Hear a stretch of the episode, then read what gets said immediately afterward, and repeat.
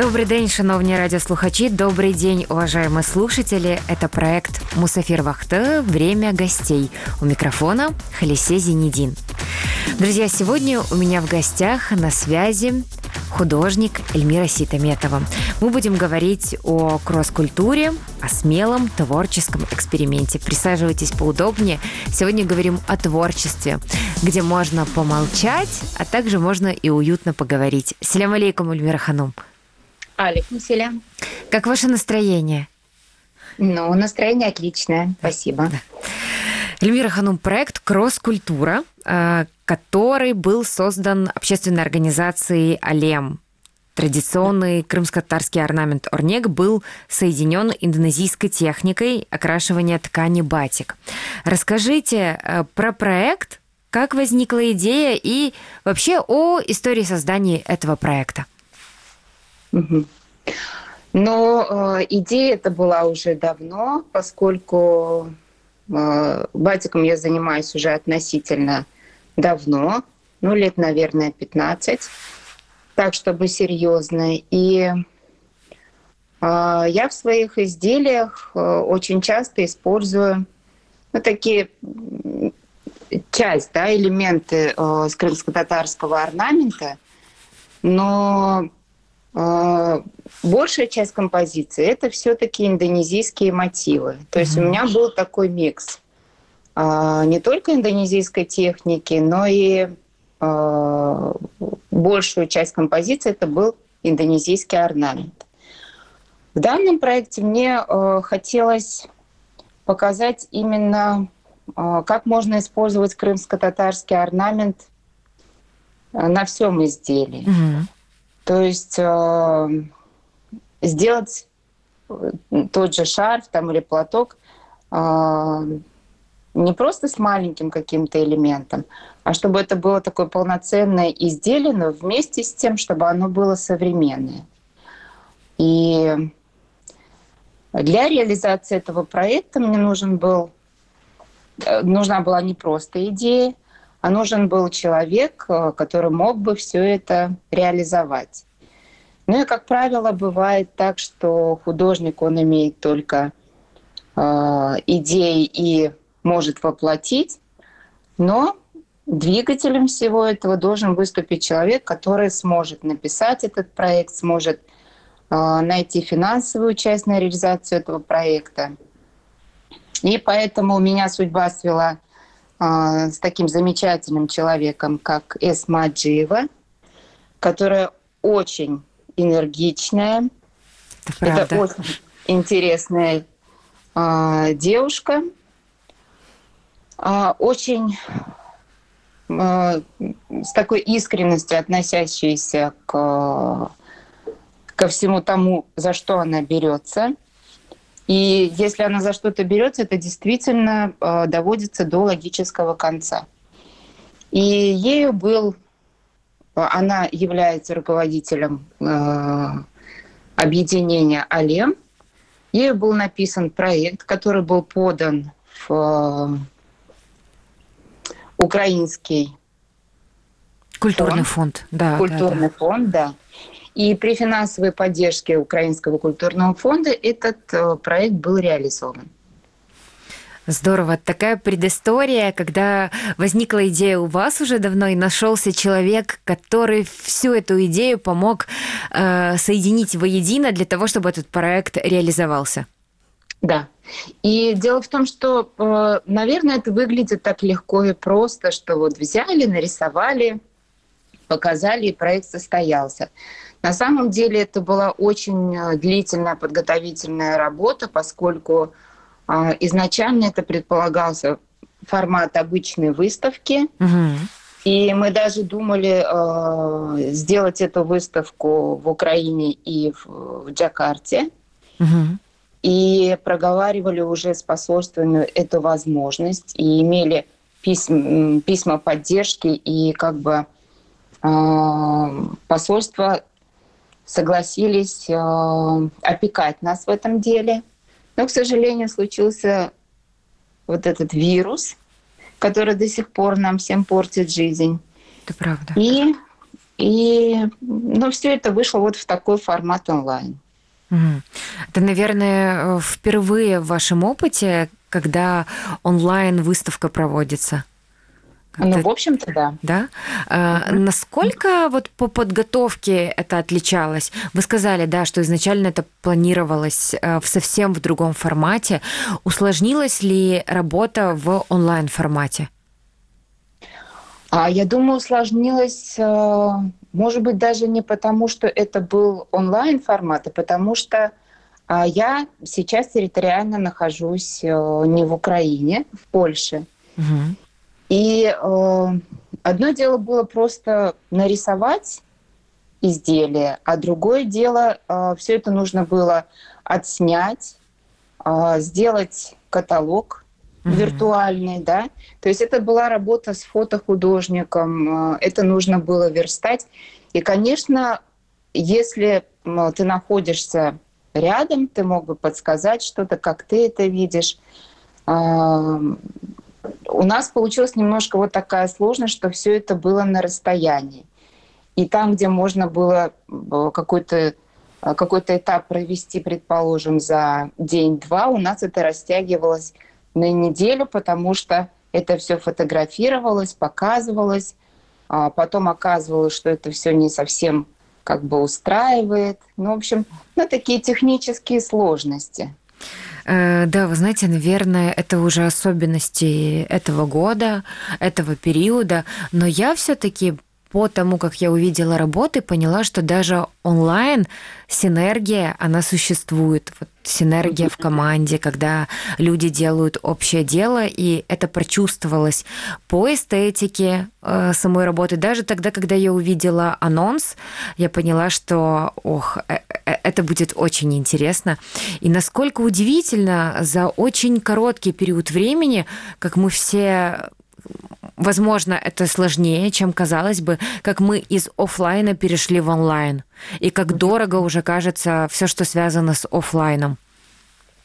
Но с другой стороны, э, это э, дает возможность большему количеству людей э, увидеть твой результаты твоего труда, потому что локальная выставка, она может показать, ну, то, что ты сделал, предположим, людям, которые только живут в этом городе, которые смогли посетить эту выставку. А данный формат, он, в общем-то, не имеет границ. И а, друзья, знакомые а, по всему миру имели возможность а, познакомиться с тем, что ты делаешь. Да, это правда здорово. Эльмира Ханум, э, этот культурный продукт сочетает в себе нематериальное культурное наследие. Угу.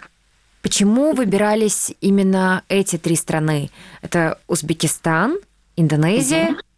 и Украина. Мы выб... Э, как представители крымских татар. Расскажите, почему именно такое сочетание, именно это слияние стран? Угу. Ну, э, поскольку крымские татары – это граждане Украины, и э, наша культура находится а, под защитой э, Украины, то Орнет – это наш крымско-татарский орнамент. То есть мы как бы представители страны Украины. Да? А шелк, на котором я рисую, это маргеланский шелк uh-huh. из Узбекистана.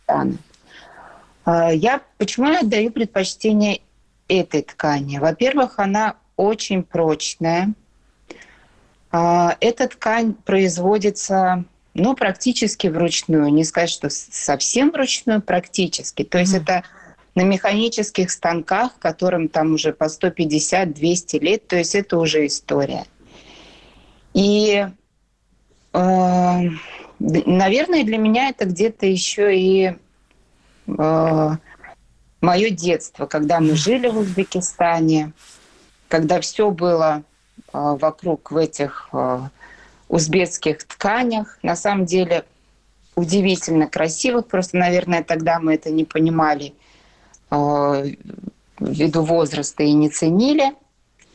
Но и Индонезия – это техника, которой я училась, которая мне очень нравится, и которая в 2009 году ЮНЕСКО была признана нематериальным культурным наследием этой страны. То есть именно в, в такой способ рисует э, батик только в Индонезии, поскольку в разных странах есть еще подобные э, как бы способы обработки ткани, но именно воском на ткани, а потом уже крашение ткани в красители. Угу. Такой способ рисуют только в Индонезии.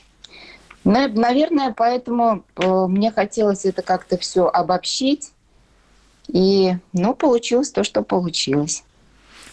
Получилось потрясающе. Э, это правда. Э, настолько изобразить, когда был передан рисунок, я не знаю, правильно, наверное, сказать, что это был передан рисунок, я рассматривала очень долго. У меня вообще всегда возникает чувство, как это можно сделать на ткани, но знаете только вы, какая-то кропотливая, долгая, медитативная, я уверена, работа.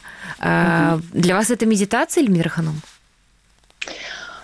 Ну, для меня вообще не существует понятия, ну вот многие говорят, там, я работаю. Угу. Ну, как бы это тоже моя работа, но вместе с тем для меня это не работа, поскольку а, я от нее не устаю.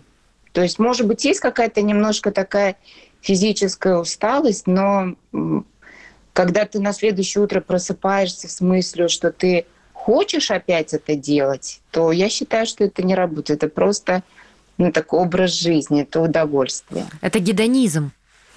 Угу. Да, это правда, это, это, это чувствуется даже о том, как вы об этом говорите.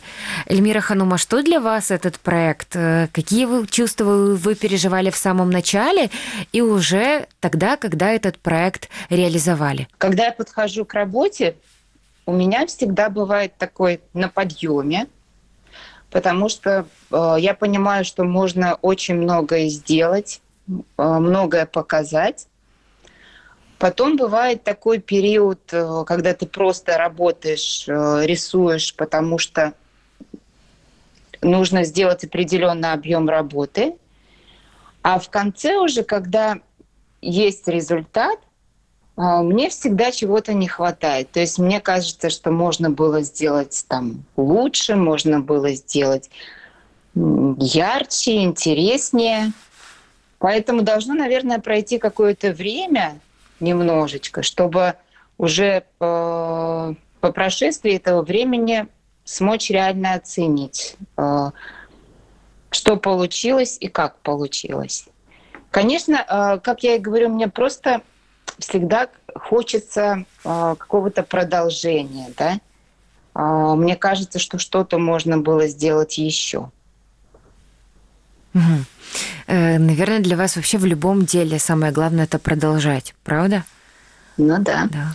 А, потому что а ведь часто бывает, э, все равно возникают мысли что-то оставить, под, задавая вопрос, это на шаг ко мне или на шаг от меня, но как важно в жизни продолжать и идти всегда навстречу к себе в деле, в, в том ремесле, которое мы выполняем. Вот вы говорите, что а, работа – это удовольствие, это прекрасно. Для меня это то же самое, честно. Когда мне спрашивают, а где ты работаешь?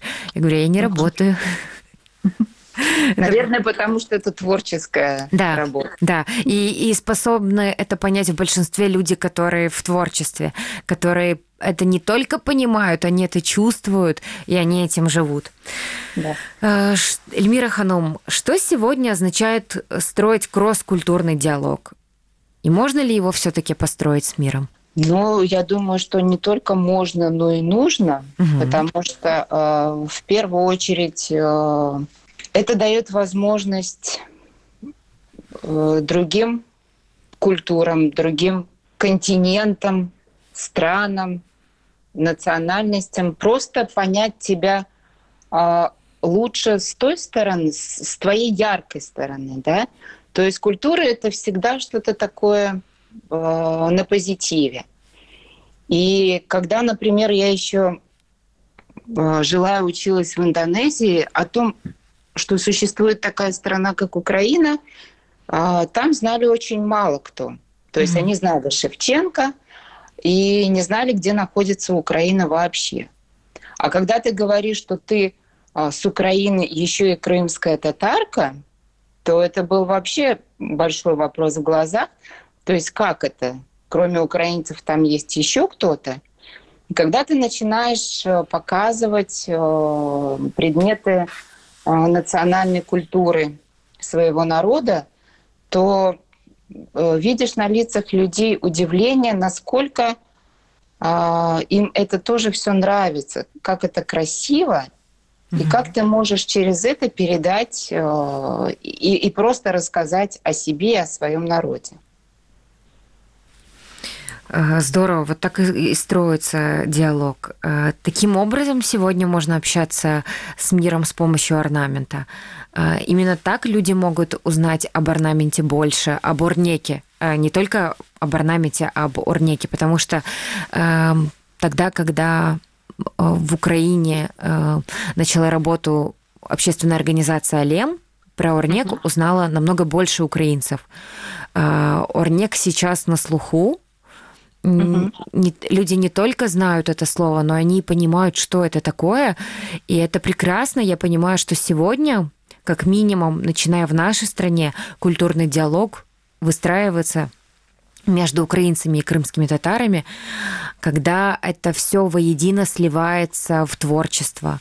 И тогда люди могут говорить больше, шире, и тогда точно точек соприкосновения становится еще больше. Да, и поэтому как бы этот проект был э, реализован в поддержку э, заявки, которая была подана в ЮНЕСКо. Э, эта заявка была подана на то, чтобы Орнет признали нематериальной культурной спадщиной.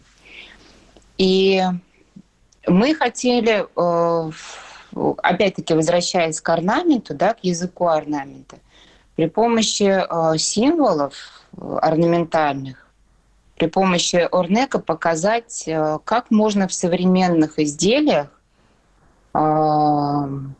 привнести вот это вот привнести нотку того, что было – когда-то, да, вот э, нашего наследия, но сделать это в более таком современном варианте. То есть, э, например, те изделия, которые были нами произведены, э, может сейчас носить любая женщина в любой стране, да, и при этом у нее на шее будет частичка крымско-татарской культуры.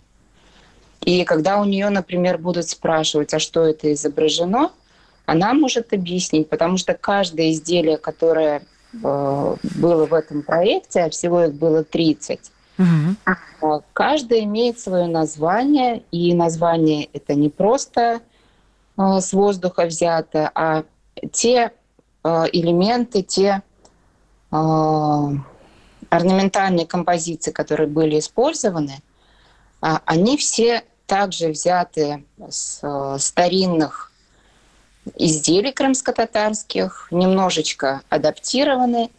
И, исходя из этих э, элементов, были созданы композиции и подобраны названия.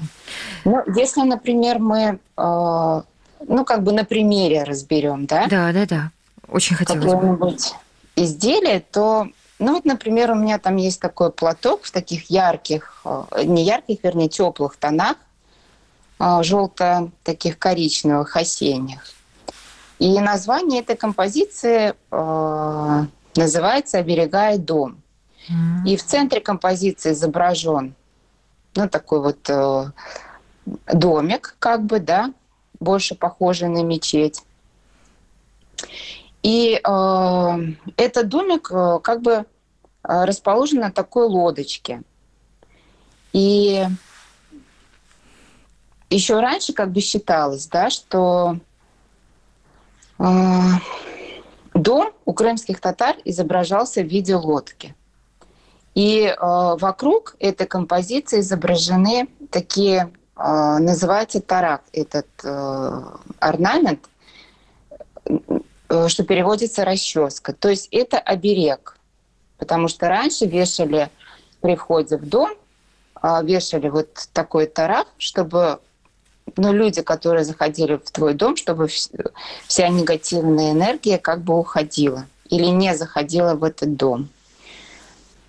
Ну вот как бы так столько символизмов. Mm-hmm. На самом деле, э, даже сейчас, э, когда вы озвучили название «Оберегая дом», уверена, что каждый человек, который услышит это в эфире, для себя поймет, а что же для него действительно дом потому что, и как вы сказали, оберегая дом, это настолько ценно и важно и глубоко, Э, я не помню эту работу, я ее не видела, но я обязательно ее хочу посмотреть, потому что mm-hmm. одно название говорит о очень многом. Эльмира Ханом, вы говорили, что э, в онлайне понадобилось намного больше времени для создания этого проекта. Mm-hmm. Ваша идея, она рождена была уже задолго до реализации.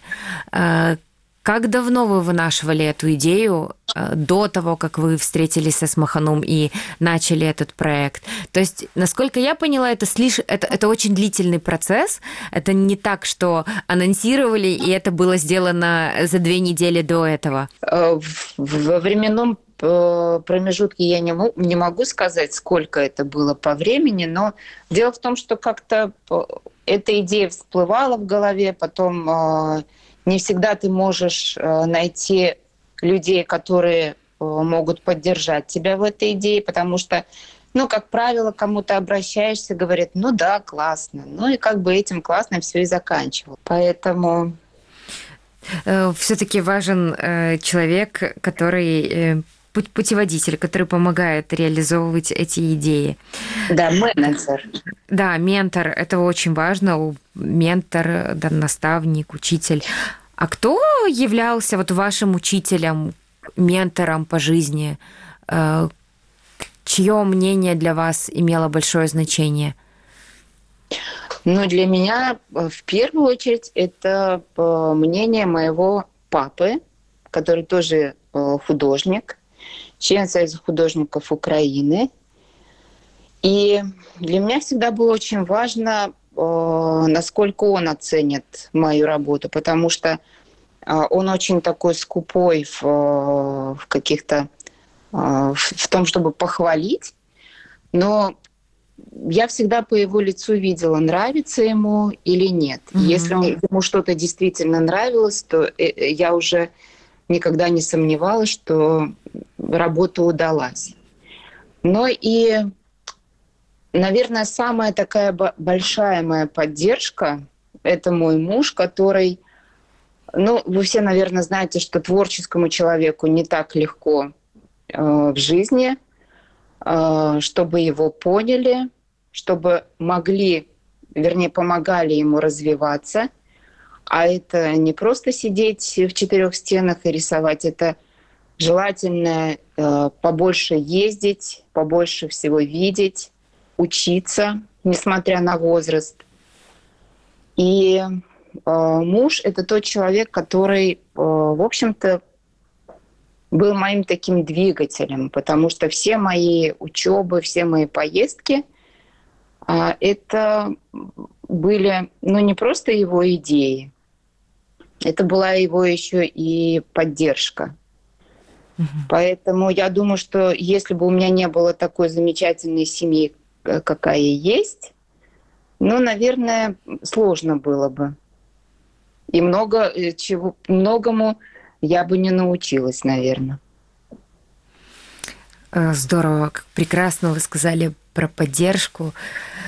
И творческому человеку. Вот я сегодня утром, когда собиралась идти в студию, я услышала uh-huh. такую фразу, я слышала давно, что человеку нужен человек. И в то же время я для себя поняла, что э, человеку нужен для начала он сам, в первую очередь, когда человек приобретает самого себя, ощущение, что он уже приобретает целый мир. И как важно замечать самого себя в этом мире. Потому что мы всегда суетимся, мы куда-то идем, бежим, с кем-то общаемся, а себя не замечаем. Но мне кажется, это еще и зависит от твоего внутреннего состояния, потому что А, как правило, люди творческие, они бывают очень мнительные. Да. И когда ты имеешь рядом человека, который, несмотря ни на что, говорит тебе всегда, ты сможешь, а это самое главное, и не переживай, я тебе, я тебя поддержу и помогу, наверное, вот это очень ценно, и никакие материальные блага не могут сравниться с вот с этой моральной поддержкой. Это правда. Эльмира Ханум нас. я благодарю вас за этот эфир. На этой очень теплой ноте мы его завершаем. Э, да. Я очень надеюсь, что в скором времени мы сможем с вами обняться здесь, в Киеве, и поговорить не только в эфире, потому что не видела я вас уже очень давно. Да, да. это точно. Халистиш, и еще я хотела сказать, что да. а, а, мы сделали не только каталог виртуальный, а, есть еще небольшое видео. Это все можно посмотреть на YouTube-канале а, организации «Алем». И ну, мы будем рады, если тот, кто посмотрит, на лице будет улыбка и хорошее настроение. А я обязательно ссылку на виртуальную выставку э, прикреплю к описанию нашей программы. Угу. Э, и уверена, что чем больше людей увидят, э, тем больше людей э, смогут построить этот кросс-культурный диалог. Что Чох очень важно. Чох нас. Удачи, хорошего дня. нас и вам хорошего дня. Друзья, сегодня со мной на связи был художник Эльмира Ситаметова. У микрофона работала Халисе Зинедин. До встречи на радио Крым Реалии. Курушкинджи.